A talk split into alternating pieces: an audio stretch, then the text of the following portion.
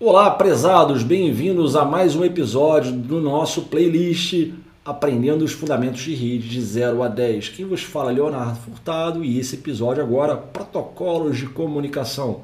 Como se não bastasse em nossas vidas, em tudo que acontece, há regras. E isso não pode ser diferente numa rede de computadores. Entenda, dispositivos finais, que também chamamos de hosts. Né? Vamos falar duas partes interessadas, o remetente, você, e um destinatário, que pode ser um servidor na internet, pode ser o Facebook, o Netflix, o YouTube, ou seu servidor na sua rede corporativa de arquivos, de e-mail, ou pode ser até mesmo a sua impressora aqui, a sua câmera.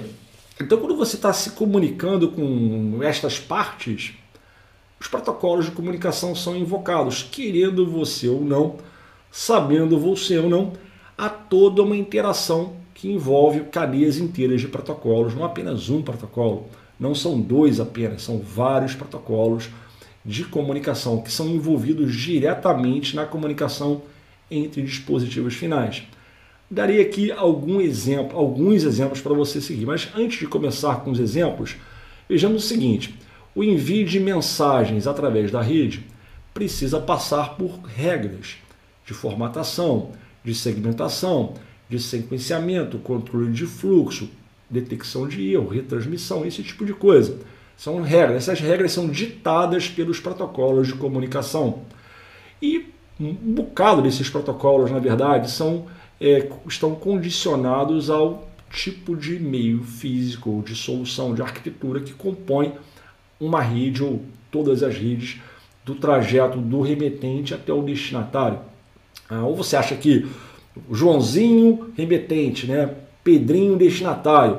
Joãozinho vai pegar uma mensagem qualquer, toma aí, irmãos, pela rede, e vai funcionar assim. Não, não vai funcionar assim. Há regras. E essas regras são ditadas por esses protocolos.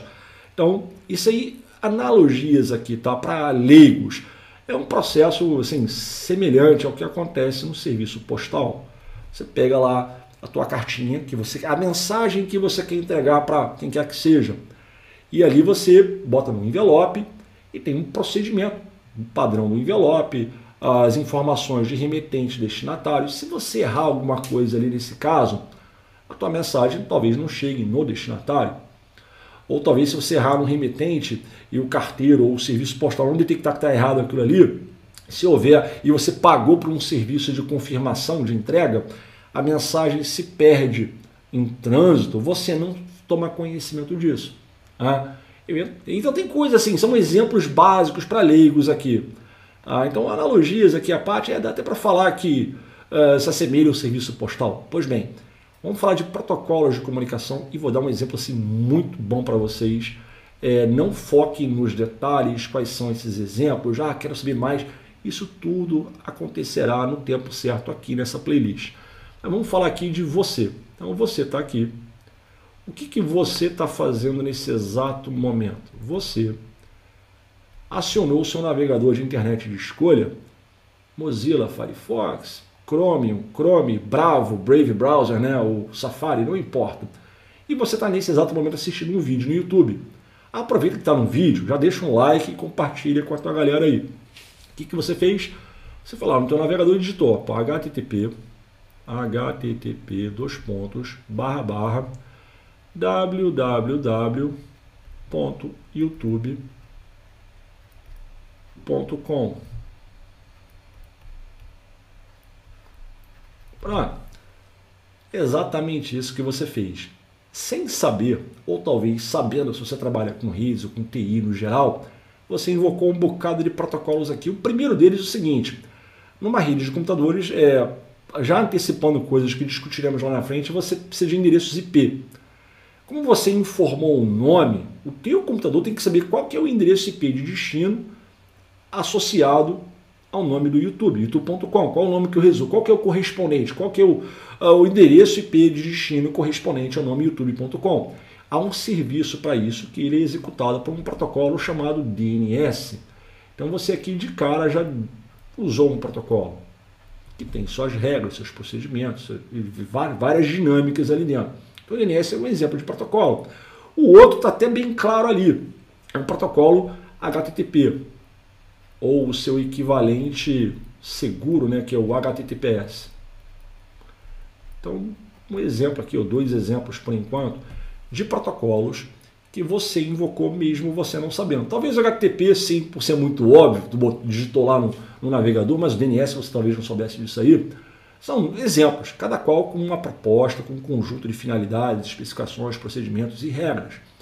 Só que muito menos o DNS e o HTTP, eles não implementam serviços de transporte ao longo da rede. Tem formatos e um monte de coisas e são regras do HTTP, por exemplo, mas o transporte da rede, a segmentação da mensagem. Às vezes a mensagem é muito grande, tem que segmentar ela em pedaços menores. Né? Assim como usamos a pontuação na nossa ortografia, a mesma coisa. Então, segmentação, o sequenciamento, o controle de fluxo, retransmissão, detecção de erros, essas coisas. Isso precisa ser implementado por serviços de transporte. E o HTTP, adivinha, ele não tem isso. Ele precisa terceirizar, contratar isso com alguém e ele vai contratar aqui, vou desenhar o nome do cara. Você vai desenhar ele com um protocolo TCP, que é um protocolo de camada de transporte. Pô, Léo, mas o que é uma camada de transporte? Falaremos disso aqui na sequência do playlist, no modelo de referência OSI, da pilha TCP/IP. Dissecaremos isso tudo com muita propriedade. Mas o TCP é um protocolo de transporte, ele que implementa as funções que o HTTP não consegue implementar para os serviços de transporte.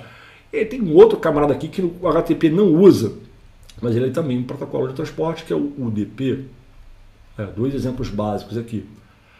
Pois bem, só que nem o TCP, nem o UDP, muito menos o HTTP e muito menos o DNS, que não tem nada a ver com a história, implementam é, funções de endereçamento de rede, determinação de caminhos, endereçamento de IP, origem, destino, roteamento do pacote IP. Isso não acontece, não são funções implementadas por esses protocolos de camada de transporte. E sim, adivinha, por um camarada que você já ouviu falar, muito provavelmente, que é o IP, protocolo IP.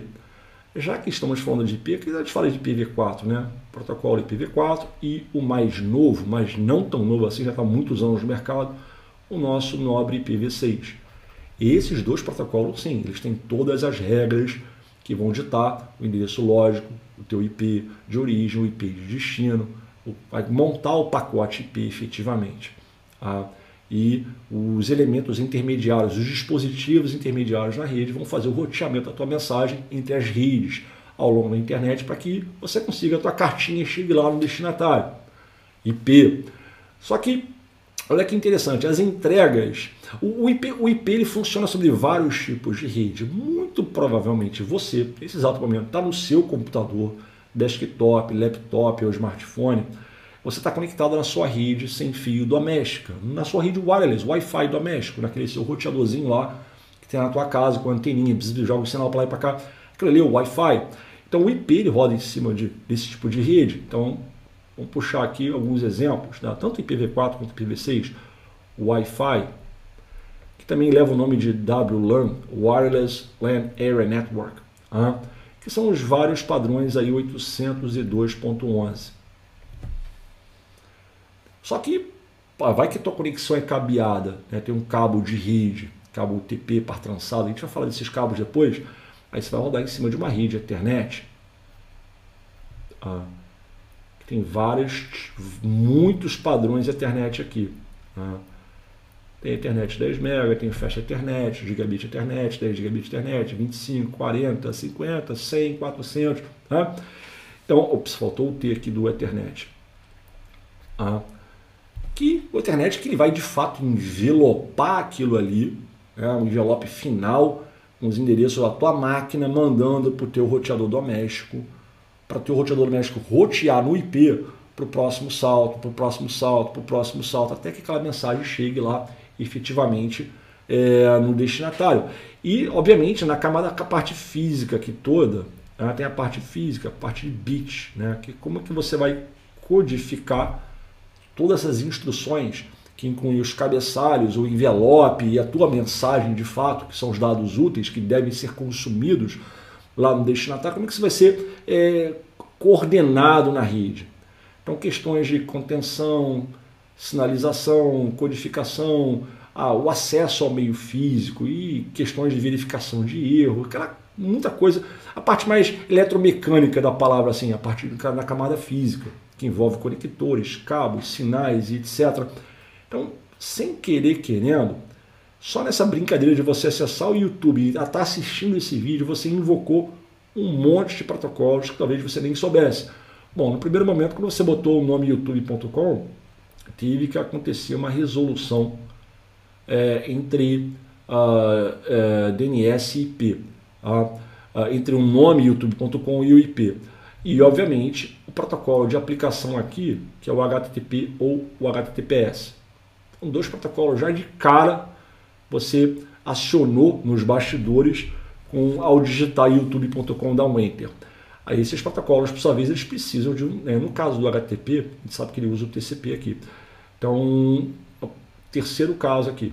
Então, mais um protocolo que você invocou sem querer saber. E esse camarada invocou ou solicitou serviços do IPv4 ou do IPv6. Aí as entregas numa rede ocorrem efetivamente nas camadas 1 e 2, que você vai aprender o que são essas camadas, fique tranquilo. E no caso a tua rede é cabeada, um cabo Ethernet, um cabo de rede. E sabemos que as entregas, como elas devem acontecer na camada 2, você precisa de endereços de rede físico, endereços físicos, endereços MAC, né? Botar aqui entre parênteses aqui o MAC aqui, como exemplo, endereço físico. Tá, então você precisa, na verdade, é o seguinte, o endereço, você é o é remetente, o YouTube é o destinatário, só que você tem que entregar para o teu gateway local, teu roteador local na sua casa ou seja, para o endereço físico do teu roteador. Qual é o endereço físico do teu roteador? Você sabe. O teu computador talvez não saiba, então ele tem que ir lá se informar. Então, um outro protocolo é acionado para isso aqui, no caso do IPv4, é o ARP. Né? Então já tem mais um protocolo aqui. Ah, mas a minha saída está com IPv6, Léo. Tudo bem. Então você vai ter o ICMP versão 6 aqui, que é o mecanismo Neighbor Discovery, né? que é o ICMP versão 6 no caso IPv6. E há outros protocolos que operam na camada de rede, por exemplo, o próprio ICMP para IPv4 é um outro protocolo que opera na camada de rede. Aí dali você foi para o Ethernet. Ah, então, 1, 2, 3, 4, 5, 6. Olha só que interessante. Fora a parte toda de procedimentos aqui que você não interage, obviamente. Então, essa tua simples consulta no YouTube para ver esse vídeo invocou sete protocolos. DNS, HTTP, TCP, IPv4 ou IPv6, ARP ou ICMPv6 para Neighbor Discovery e o Ethernet e, ultimamente, os seus sinais, os seus bits. Tá? Só para você ter uma ideia de quanto de coisas foram acionadas para essa comunicação acontecer. Agora, tem os protocolos de comunicação de rede, fato, foi visto aqui. Mas existem protocolos, por exemplo, que os próprios dispositivos de infraestrutura trabalham para justamente montar as topologias e os caminhos intermediários para fazer com que a tua mensagem saia de você, remetente, e chegue até o destinatário. Aí você tem protocolos de roteamento, né? por exemplo, um, um RIP V2, um protocolo híbrido IGRP, se for uma rede Cisco, ou o SPF V2 para IPv4, ou o SPF V3 para IPv6. Né? a internet ela funciona, os roteadores da internet funcionam, convergem sobre os caminhos com base num protocolo muito conhecido, que é o BGP, que por sua vez suporta uma infinidade de famílias de endereços para diversas necessidades. Chamamos de AF, SAF, BGP. Às vezes a rede do teu provedor aí, às vezes você nem trabalha no provedor, você é um usuário doméstico. Quando o teu pacotinho entra na rede do provedor, aí alguns procedimentos adicionais podem acontecer e frequentemente acontecem uma arquitetura MPLS, né? aí estamos falando de protocolos uh, eh, LDP, né? o RSVPTE, por aí assim. Aí o, quem mexe com redes diretamente tem que manter ambiente com, com, com, com Aliás, antes mesmo de falar disso, se for uma rede L2, uma rede de camada 2, você vai aprender isso aí também. Há um protocolo de resiliência internet com, por exemplo, o Spanning Tree, ou às vezes um RAP, ou às vezes um EAPS, né? ou às vezes um G.8032. Olha que interessante. Tá? Ou então você vai é, gerenciar os teus equipamentos de rede. Você é um operador, um analista, um engenheiro de rede. Então você tem protocolos, por exemplo, como o SSH, né, Telnet. Vou dar um exemplo aqui.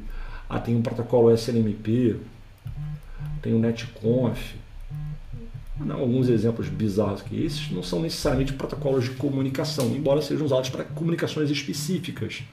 Tem os protocolos que você, usuário, está é, invocando o tempo todo para suas mensagens, suas requisições, YouTube, Netflix, Facebook, Microsoft 365, o que for, né?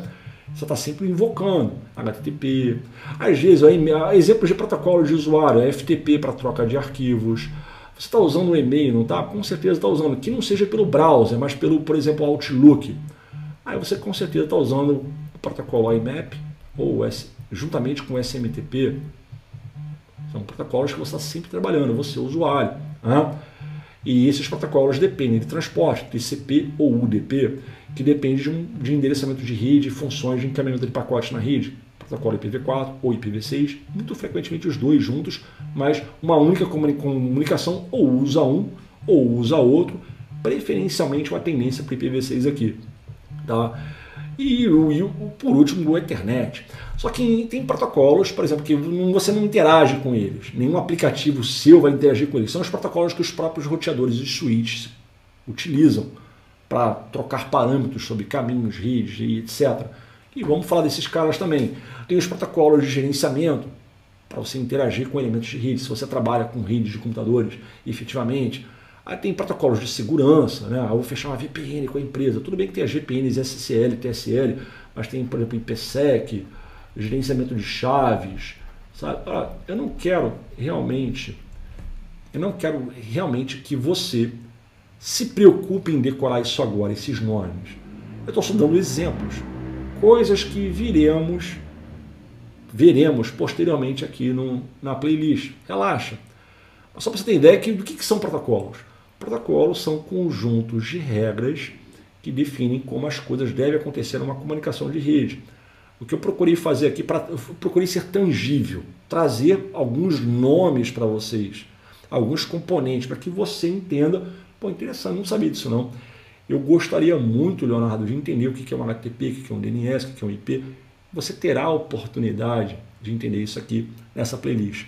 Mas, confesso, não precisa focar nisso agora foque em entender que, além dos fundamentos das comunicações que foi falado no episódio anterior, que tem um próximo passo agora que são os protocolos de comunicação. Esse sim, você precisa entender que estabelecem as regras que ditam como as coisas devem funcionar na rede. E mais importante, você não tem um protocolo, dois. Como foi visto aqui, você tem um conjunto de protocolos que interagem, cada qual dando a sua parcela de contribuição, executando parte do trabalho que deve ser executado para viabilizar a comunicação numa rede. Então, não precisa se preocupar com esses nomes todos aqui não, que na hora certa resolveremos um por um. Espero que você tenha curtido.